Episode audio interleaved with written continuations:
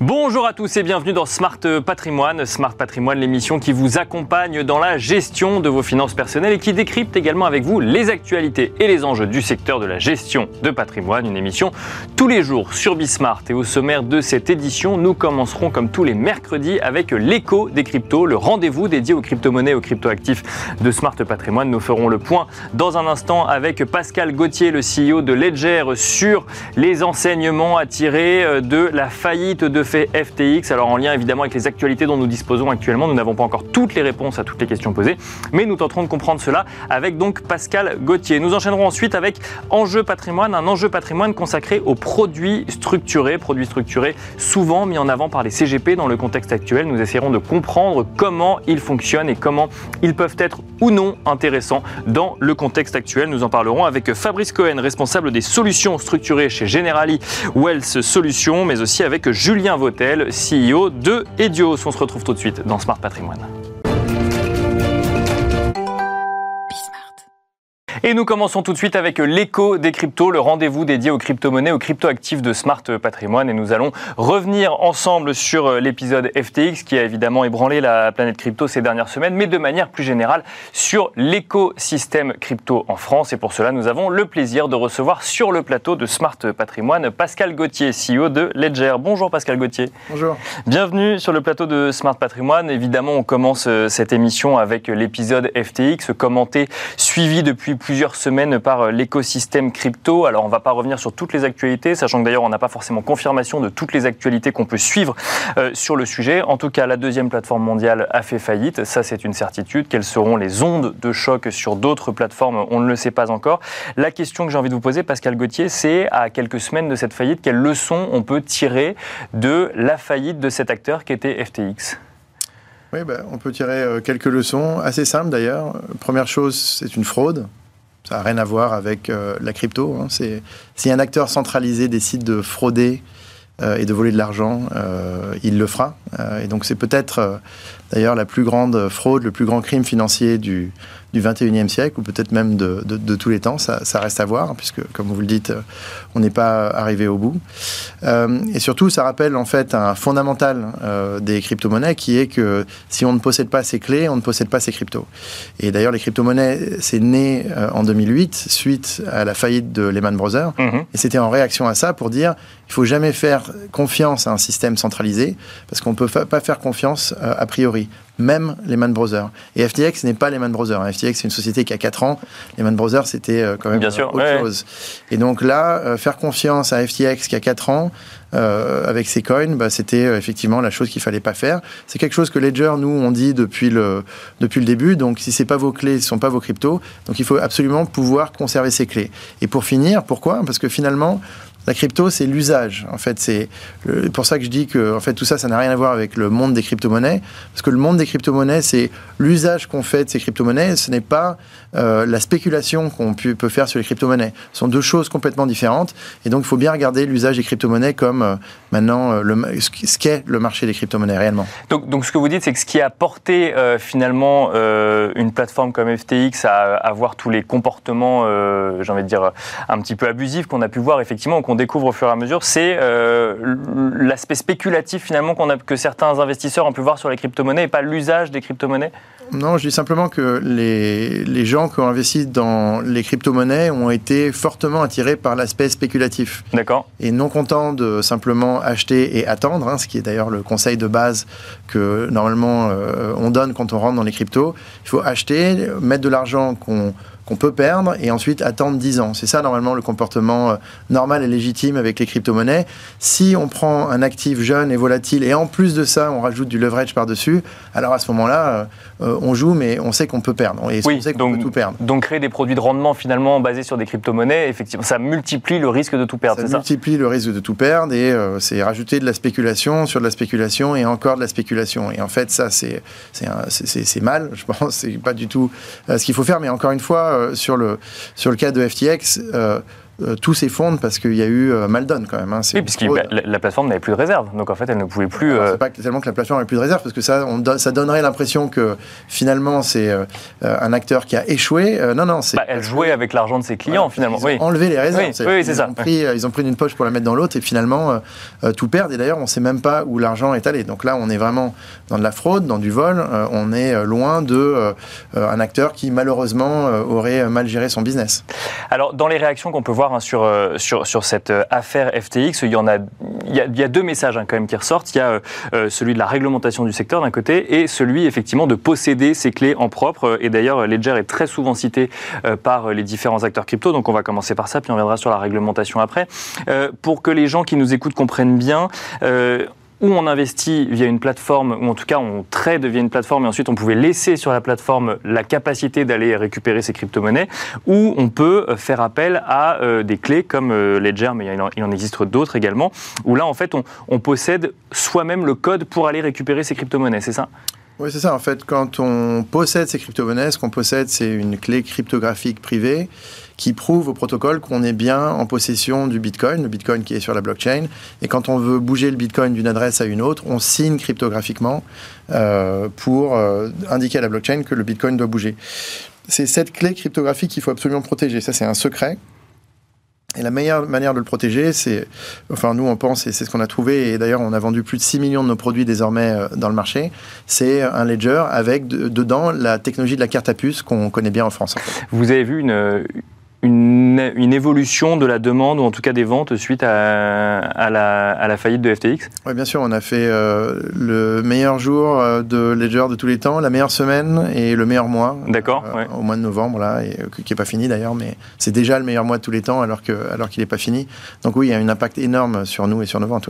Donc, donc, ça veut dire que globalement, si, parce qu'effectivement, dans les gens qui écoutent cette émission, il y a peut-être des gens qui sont conscients du fait de protéger ces cryptos par eux-mêmes et d'autres qui l'ont peut-être découvert au moment de la faillite de, FTX, et ce malgré, si le, malgré le fait que le message ait pu être passé depuis, euh, depuis un bout de temps. Donc euh, globalement, là, on, voit euh, se démocratiser encore plus cette idée de si je enfin, si je possède des cryptos, il faut que je les possède, faut que je les possède en propre. C'est ça, donc avec ma clé et que je sois le seul garant de la sécurité, quitte à pouvoir me faire voler ma clé pour le coup, par contre. Alors, donc la première chose, c'est oui, on, constate ça effectivement, et d'autant plus que maintenant, en plus, Ledger, ce qu'on propose, c'est pas simplement un service de conservation, mais c'est aussi pour euh, un service d'utilisation de ces crypto-monnaies. Quand vous avez un Ledger, vous avez un Ledger Nano S Plus ou Nano X, et tout ça, c'est connecté à Ledger Live, qui est l'application mobile.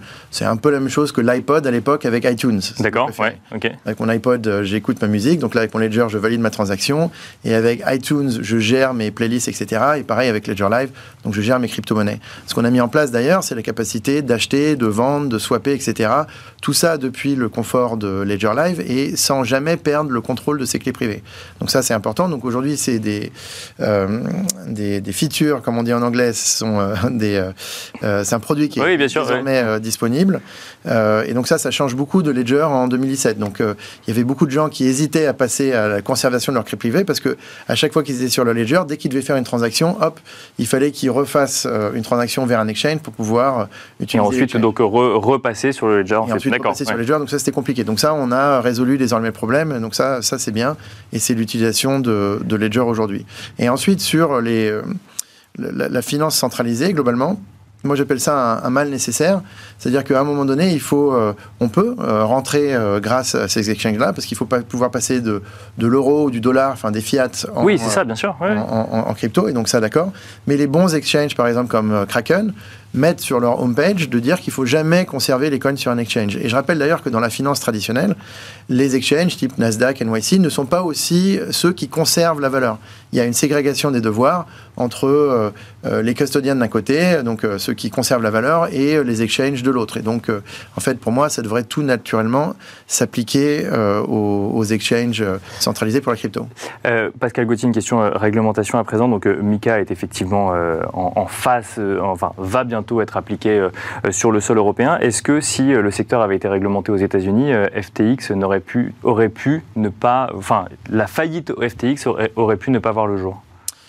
Il y a une grande confusion des genres sur, euh, sur la régulation. Euh, déjà, pour FTX et euh, Sam Bankman-Fried, c'est quand même, Sam, c'est l'homme qui murmurait à l'oreille du régulateur américain. Je veux dire, FTX travaillait main dans la main avec le régulateur américain, et donc on va dire que c'était, et d'ailleurs c'était eux qui étaient avec le régulateur américain et avec le législateur américain en train de définir en fait toute la régulation autour des cryptos. Et d'ailleurs, si on regarde tout ce que Sam Bankman-Fried a pu dire sur les 12 derniers mois, c'était un appel fort à la régulation, à la clarté sur la régulation, etc. etc. Et donc, moi, je ne crois pas que ici, ce soit un problème de régulation. Encore une fois, quand euh, Madoff arrive, euh, je veux dire, c'est euh, un, voleur ou quelqu'un qui veut profiter de la crédulité d'autrui arrivera toujours à ses moyens d'une certaine manière. Il y, a, il y, a, beaucoup de scandales financiers en permanence et la régulation ne peut jamais éviter qu'un mauvais acteur existe. Et on peut constater qu'à posteriori que celui-là existe. Oui, mais elle peut s'adapter en fonction de, des, euh, des, épreuves justement qui, euh, qui, mettent en lumière euh, notamment les fraudes. Elle peut parfaitement s'adapter. D'ailleurs, c'est pour ça que moi, ma recommandation, ce serait de ségréguer les devoirs entre exchange d'un côté et custodian de l'autre, par exemple. Donc ça, ça peut être assez facile à faire au niveau de régulation. Il y a aussi tout un tas de technologies qui existent qui sont favorables à la transparence sur lesquelles le régulateur devrait se pencher, parce qu'en fait, tout ça, c'est aussi des problèmes qui peuvent être, qui peuvent être résolus par la technologie. On a entendu parler de proof of reserve, par exemple Bien sûr, oui, hein, complètement. pouvoir prouver ses réserves, euh, la ségrégation des comptes, enfin bon, tout un tas de choses sur lesquelles d'ailleurs Ledger peut aider aussi avec son offre entreprise. Et on est en relation avec beaucoup des exchanges qui désormais se tournent vers la technologie pour dire, OK, maintenant on, peut, on a la meilleure technologie qui permet notamment de sécuriser aussi la gouvernance hein, qu'il y a sur les clés, parce que là, sur FTX, il y avait clairement un problème de gouvernance. Qui a accès à quoi, quand, qui est capable de faire quelle transaction. Et donc ça, c'est de la technique, technologie qui existait là, chez Ledger depuis 2018, euh, mais finalement qui était assez peu prisée. Euh, euh, par les exchanges parce que finalement il y a aussi un business model de l'exchange aujourd'hui en crypto où finalement garder tout cet argent ça permet aussi de vendre d'autres produits et notamment des produits de rendement. Et notamment des produits de rendement. Ou de sécurisation. Euh, euh. mais aussi de carte bleue, enfin tout un tas d'autres produits dont on upsell le client. Et donc à mon avis, les exchanges devront être moins puissants et euh, ségrégés donner aux custodians d'un côté l'argent et eux s'occuper vraiment de la partie exchange. Dernière question, Pascal Gauthier. donc là, effectivement, on a parlé de la, du sujet FTX. Si on regarde l'écosystème français, pour le coup, est-ce que l'écosystème français doit s'inquiéter de la faillite de FTX et de potentielles ondes de choc vis à -vis de l'écosystème français? Je pense qu'il faut être raisonnablement inquiet. C'est-à-dire qu'il ne faut pas euh, paniquer, il faut être raisonnablement inquiet. Si on a des coins qu'on a confiés à un tiers, je pense que c'est euh, raisonnable de rentrer en contact avec ce tiers et d'être sûr de pouvoir récupérer ces coins ma recommandation, vous allez dire que je suis biaisé, mais c'est de ramener ces coins sur un ledger et en tout cas sur un, wallet euh, décentralisé parce que c'est quand même la meilleure euh, sécurité de ne pas les perdre. Et sur votre question de tout à l'heure, d'ailleurs, si on perd son wallet, c'est pas un problème parce qu'on a ensuite un, la fameuse phrase, la fameuse phrase, Bien sûr, etc. Donc faut pas perdre les deux, ça c'est sûr. Mais la phrase, on la met au coffre à la banque et ensuite on utilise son wallet euh, tous les jours. Ça se fait très bien et aujourd'hui, encore une fois, il y a des millions de personnes qui le font. C'est vraiment à la portée de tout le monde. Donc, être inquiet, mais raisonnablement, c'est ce que vous nous dites pour, euh, sur l'écosystème français. Il faut toujours être raisonnablement inquiet ou raisonnablement optimiste, c'est euh, une devise. Merci beaucoup Pascal Gauthier d'être venu sur le plateau de Smart Patrimoine. Je rappelle que vous êtes CEO de Ledger. Merci beaucoup. Avec plaisir. Et quant à nous, on se retrouve tout de suite dans Enjeu Patrimoine. Et nous enchaînons à présent avec Enjeu patrimoine, un enjeu patrimoine dans lequel nous allons tenter de comprendre euh, l'intérêt des produits structurés dans son patrimoine, euh, comment utiliser ou non ces produits pour diversifier la gestion de son patrimoine. Une question que nous allons poser à nos deux invités. Nous avons le plaisir d'être accompagnés tout d'abord par Fabrice Cohen, responsable des solutions structurées chez Generali Wealth Solutions. Bonjour Fabrice Cohen. Bonjour Nicolas. Bienvenue sur le plateau de Smart Patrimoine. Merci de nous accompagner. Nous avons le plaisir également d'être accompagnés par Julien Vautel, CEO de Bonjour Julien Vautel. Bonjour Nicolas. Bienvenue également sur le plateau de Smart Patrimoine. Alors on va présenter rapidement euh, Edios. Vous concevez hein, des produits structurés, euh, essentiellement des produits structurés dits de la gamme H, ce qui m'amène à une première question. Quelle différence y a-t-il entre les différentes gammes de produits structurés? Euh, S'il y a une gamme H, j'imagine qu'il y a d'autres types de gammes également. Alors oui, nos gammages sont des produits structurés dits de conviction, c'est-à-dire que ce sont nos convictions qui nous mènent à, les créer. On, crée un support par mois plus ou moins offensif. Hein. donc on va de la gamme euh, H capital qui est garantie en capital à l'échéance, à la gamme H performance qui est qui est plus agressive sur le marché, c'est-à-dire qu'elle vise euh, des performances supérieures avec évidemment euh, des conditions qui sont différentes et, qui rendent les, possibilités de gain moins évidentes. Mais néanmoins, c'est quand nos convictions sont fortes que nous allons sur cette gamme performance. C'est intéressant cette cette différence qu'on peut faire entre les différentes gammes. Fabrice Cohen, je me retourne vers vous, c'est-à-dire que quand on parle de produits structurés, euh, on entend régulièrement, et quand on connaît mal hein, ce secteur, on entend régulièrement que le secteur est porteur actuellement pour les produits structurés, avec notamment euh, des, sujets obligataires sur lesquels on, va revenir. Mais dans la définition que vient nous donner Julien Vautel, c'est qu'en fait, il y a différentes stratégies derrière des produits structurés. En fait, on peut adapter, créer son produit en fonction des stratégies qu'on veut mettre en place dans son patrimoine, c'est ça? Oui, clairement. C'est la modernité du produit structuré, c'est vraiment euh, cette création sur mesure en fait d'un d'une formule qui va répondre évidemment aux conditions de marché, hein, parce que c'est ce qu'on écoute, et aux clients. Et en fait, on va pouvoir faire des produits qui vont euh, payer des rendements à la hausse ou même des rendements à la baisse dans certains cas. D'accord. C'est vraiment cette modernité que les clients aujourd'hui euh, apprécient et, et, sur lequel ils y vont mais alors, comment on conçoit un produit structuré? Est-ce qu'on en crée pour un client, pour euh, un contexte de marché, et ensuite il y a euh, effectivement des dizaines de clients qui vont euh, y souscrire? Est-ce que c'est à la demande? Comment ça fonctionne? Alors les deux. Je dirais que déjà un produit structuré, c'est une partie obligataire qui va créer la protection, voire la garantie en capital, et une partie action, marché, qui va, elle, s'indexer au rendement. Après, on a deux solutions. Nous, par exemple, chez Generali Wealth Solutions, on va faire deux gammes de produits euh, des gammes classiques à partir de 1000 euros, qui mhm. vont être donc euh, associées pour tous les clients, et des gammes sur mesure à partir de 500 000 euros. Et comment on va les créer? On va les créer en fonction du marché. Là, aujourd'hui, si juste on, fait un petit focus sur le marché, on a de l'inflation, on a des taux qui montent.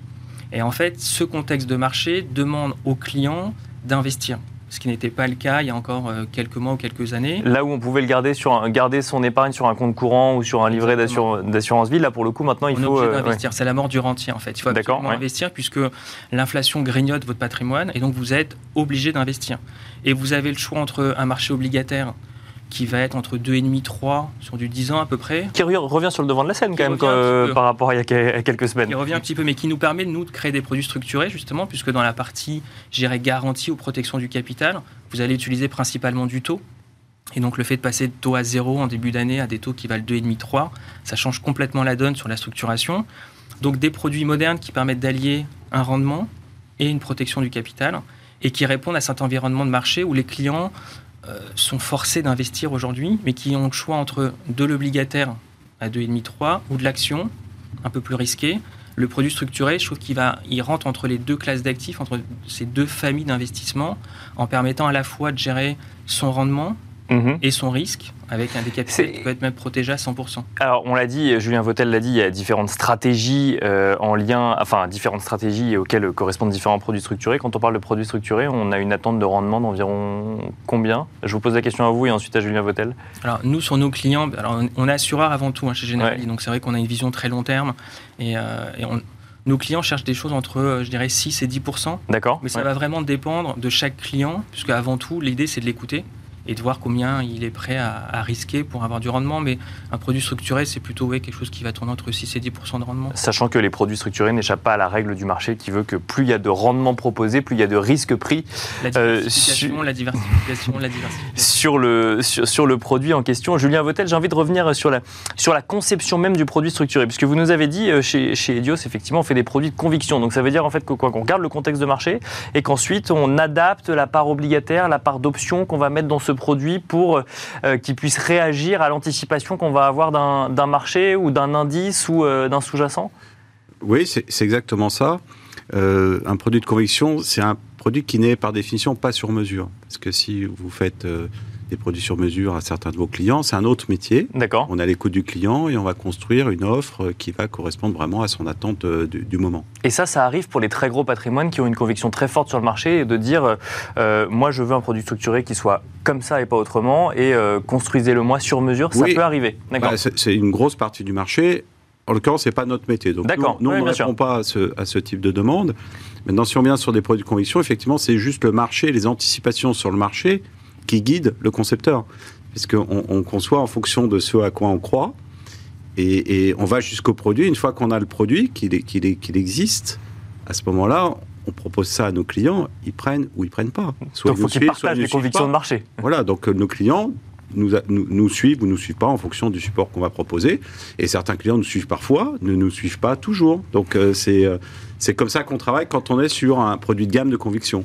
On Et alors, vous, vous avez parlé de support. Quel est le, le sous-jacent à un produit structuré C'est-à-dire qu'on parle de conviction de marché. Ça veut dire quoi? On va regarder le CAC 40, par exemple? On va regarder un ETF On va regarder. euh, Ça dépend de l'expertise du concepteur. D'accord Pour le coup, nous, notre expertise sont les grandes sociétés européennes. Donc, on travaille que sur ce marché-là, sur des indices, hein, pour euh, pouvoir, euh, on va dire, lisser le risque sur un grand nombre de sociétés de moyenne. Donc des indices actions pour le coup? Voilà, l'indice action, euh, donc on, on est spécialisé sur les grandes actions européennes, donc on travaille que sur ces indices-là, parce que c'est notre expertise. D'accord. Les produits stru- structurés peuvent être conçus sur bien d'autres sous-jacents, et, et, euh, chaque professionnel, en fonction de ses capacités, de ses anticipations et de ses connaissances, peut, peut vous emmener sur d'autres euh, sous-jacents. Fa- Fabrice Cohen, alors euh, un produit structuré évolue dans le temps, voit en, en tout cas le, les- le sous-jacent évoluer. Est-ce que ça a d'ailleurs euh, un- une influence sur le prix, sur le cours du produit structuré? Comment est-ce que ça fonctionne?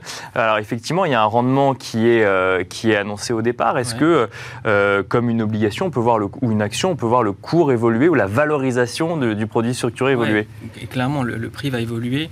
Alors, une, un structuré, si on le faisait court, en fait, c'est une obligation. Donc, dans cette période de hausse des taux, le structuré va avoir une tendance à baisser en termes de valorisation, puisque plus les taux montent, plus les valorisations des obligations baissent.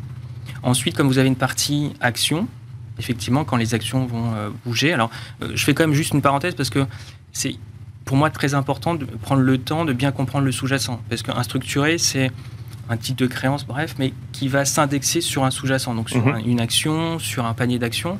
Et donc prendre le temps de bien comprendre sur quoi on investit, c'est essentiel. D'accord. ouais. Et donc cette valorisation-là, elle va bouger effectivement par les actions, par les taux et par tous les dérivés qu'on met dessus qui vont, être, euh, qui vont nous permettre de faire de la protection ou du rendement. Donc vous allez avoir une valorisation qui va, qui va bouger, mais qui va être affichée tous les jours euh, dans nos contrats ou tous les jours chez tous les souscripteurs.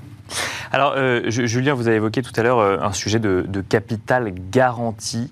Euh, Est-ce que quand on investit en produits structurés, cette idée de capital garanti, c'est euh, une réalité ou ça dépend de- d'évolution du sous-jacent et de barrières désactivantes qui viendraient désactiver le, le produit? Alors, ça dépend, ça dépend surtout des taux déjà, des taux d'intérêt. Donc, c'est parce que les taux d'intérêt euh, sont remontés euh, brutalement euh, depuis quelques mois qu'on peut à nouveau sortir des produits structurés à capital garanti à ça. l'échéance. Ça n'existait pas avant.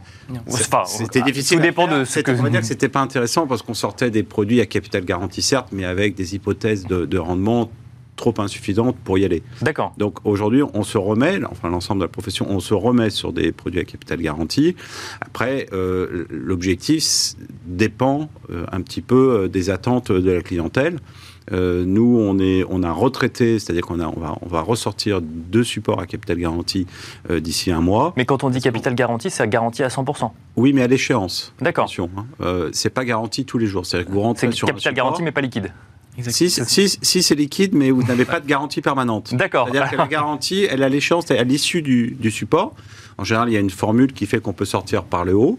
Si les conditions ne sont pas réunies et que la sortie ne se fait pas par le haut, eh bien, à l'issue du, du- du- du support, c'est-à-dire à maturité, sur la période la plus longue sur laquelle le, le support peut exister, on vous restitue votre capital. D'accord. Voilà. Parce qu'on le- prend un C'est ça engagement. le capital garanti à l'échéance. Quand, quand on souscrit un produit structuré, on prend un engagement sur une durée. c'est pas vraiment un engagement. C'est qu'on on- normalement quand on souscrit un, un produit structuré, on doit s'attendre à rester un temps maximal qui est la durée de vie maximale du support. du D'accord, produit. oui. Voilà. Donc c'est ça la maturité. Maintenant, en général, quand on rentre sur un produit structuré ou sur la plupart des produits structurés, on, on a plutôt tendance à souhaiter que ça sorte assez tôt avec euh, des gains substantiels, puisqu'en général, il y a une formule qui promet de, de gagner si un certain nombre de conditions sont réunies. D'accord. Donc ouais. le souscripteur euh, s'attend à sortir avant. Par exemple, chez nous, on émet toujours des produits à 12 ans maximum et en moyenne, ça dure 2 ans, un support gamache. Donc on voit bien que c'est très différent, 2 ans et 12 ans. Et en deux ans, on sort forcément par le haut ou on peut sortir par le bas aussi et perdre Alors, quand on sort par anticipation, c'est toujours par le haut. D'accord. Ok. Sinon, pas- on va jusqu'au bout, on récupère Sinon, on son capital bout, et et c'est un rendement zéro. Et justement, cette garantie vous dit vous avez un rendement zéro, mais on vous restitue votre capital. C'est ça un support à capital garanti, par opposition à un support à capital protégé, où là, il y a des conditions Et là, il y a les fameuses barrières. Voilà, il y a des barrières, des conditions pour pouvoir récupérer son capital si euh, ça tourne mal. Parce que quelque part, quand on arrive à l'échéance d'un produit structuré, c'est que ça s'est pas très bien passé, sauf certains produits qui sont qui n'ont pas de rappel automatique, donc qui ne sont pas des autocalls. Mm. Mais le marché est quand même construit autour de ce qu'on appelle les autocalls, c'est-à-dire que ça peut être rappelé par anticipation. Fabrice Cohen, donc c'est c'est une nouveauté euh, de pouvoir proposer à nouveau des produits à capital garanti, des produits structurés à capital garanti. Oui, clairement, c'est à peu près 9 mois en fait. Euh, nous, on en a lancé deux là chez Generali. Il y a encore euh, juin, juillet, on ne pouvait pas les sortir. Et la hausse des taux nous a aidé justement à sortir ces produits-là qui répondent vraiment à un besoin client, parce qu'en fait, c'est un besoin qu'on a depuis. euh, ça fait deux ans maintenant que je suis chez Generali Wealth Solutions, deux ans qu'on me demande ce type de produit. Et là, on a un produit aujourd'hui qui est garanti un capital à 100%, avec un rendement de 6% par an. Et c'était impossible il y a à peine 9 mois. Donc c'est vrai que c'est à la fois répondre aux besoins des clients qui vont donc pouvoir aujourd'hui investir suite à l'inflation et, euh, et permettre de répondre aux conditions de marché qui vont nous permettre d'offrir donc soit de la garantie en capital à 100%, soit des coupons plus élevés, Mhm. puisqu'en fait ce gain qu'on a via les taux, on le met où on veut en fait, soit sur la partie obligataire, soit sur la partie euh, optionnelle via, les- via les actions. Est-ce que le fait que. Alors, effectivement, j'ai bien compris la différence entre capital garanti et capital protégé. Il faut bien avoir cette, euh, cette distinction en tête. Est-ce que cette évolution, quand même, du marché obligataire qui amène à construire peut-être un petit peu différemment ces produits structurés, on va commencer avec vous, euh, Fabrice Cohen, amène à considérer les produits structurés d'une manière différente dans un patrimoine global euh, quand on veut une gestion euh, classique Enfin, on veut un petit peu de rendement avec un minimum de risque. Clairement, je pense que ça, ça répond à une- un besoin client euh, qui voulait quelque chose de sécuritaire avec du rendement supérieur au fonds euro, supérieur au livret A, donc supérieur à 2-3%, sans prendre trop de risques, ce qui n'était pas possible encore il y a encore 9 mois. Donc aujourd'hui, effectivement, le fait d'avoir ce capital garanti vraiment à 100% euh, permet d'adresser ce besoin à des clients auxquels on ne parlait pas et à des clients de venir sur cette gamme de produits qui considéraient peut-être un peu à tort ou à raison, je ne sais pas, comme quelque chose d'un peu dangereux. Là, aujourd'hui, le fait d'avoir du 100% capital garanti, ça répond vraiment à, à tous les besoins et à tous les, euh, ouais, à tous les besoins et à tous les, les profils de risque. Julien Vautel, est-ce que vous constatez une évolution euh, depuis un an, un an et demi dans la considération des produits structurés? Ah ben, de manière évidente. Euh, Aujourd'hui, ça se démocratise, les produits structurés. Alors, ça peut se démocratiser que s'il y a un effort de pédagogie. Mhm. parce que Ça reste des produits complexes, donc il faut prendre le temps de les expliquer. Donc, il faut, il faut demander à son conseiller de. On vous demande souvent où est le risque? Est-ce que vous nous expliquez Bien sûr, bien il est où alors le risque? Bah, Le risque, il est d'abord à l'échéance, puisque quand vous n'êtes pas sur un capital Donc garanti, un- bien sûr. pour un capital garanti, évidemment, il n'y a pas de risque à l'échéance, mais sur un, un capital seulement protégé, vous avez un risque ultime à l'échéance, un scénario qui s'est mal déroulé pendant toute la durée de vie du produit, et puis à l'échéance, une baisse qui est au-dessous de la barrière de protection, donc vous êtes en situation de perte. Après, vous avez toujours un risque qui persiste sur les produits structurés, c'est en cours de vie. Vous êtes dans un contrat d'assurance vie en cas de décès, euh, les, les titres sont vendus. La valorisation d'un produit structuré, même garanti à l'échéance, peut se retrouver au-dessous du nominal en cours de vie. Donc vous avez euh, ce risque qui, persiste. Donc le client est toujours en demande de comprendre les risques et souvent il imagine que les risques sont supérieurs à des marchés actions alors que c'est exactement le contraire parce qu'on est sur une classe d'actifs qui se situe exactement, euh, on va dire, à mi-chemin entre de l'obligation garantie et de l'action où vous prenez tous les risques. Et pourquoi on à mi-chemin? Parce que la construction même de ces supports-là euh, fait qu'il y a toujours au moins une protection conditionnelle du capital à l'échéance, qui est un plus par rapport évidemment à un marché action qui, qui comporte tous les risques. On finira là-dessus. Merci beaucoup Julien Vautel d'être venu sur le plateau de Smart Patrimoine. Je rappelle que vous êtes CEO de Edios. Merci également Fabrice Cohen. Je rappelle que vous êtes responsable des solutions structurées chez Generali Wealth Solutions. Et merci à vous de nous avoir suivis. Je donne rendez-vous demain sur Bismart pour un nouveau numéro de Smart Patrimoine.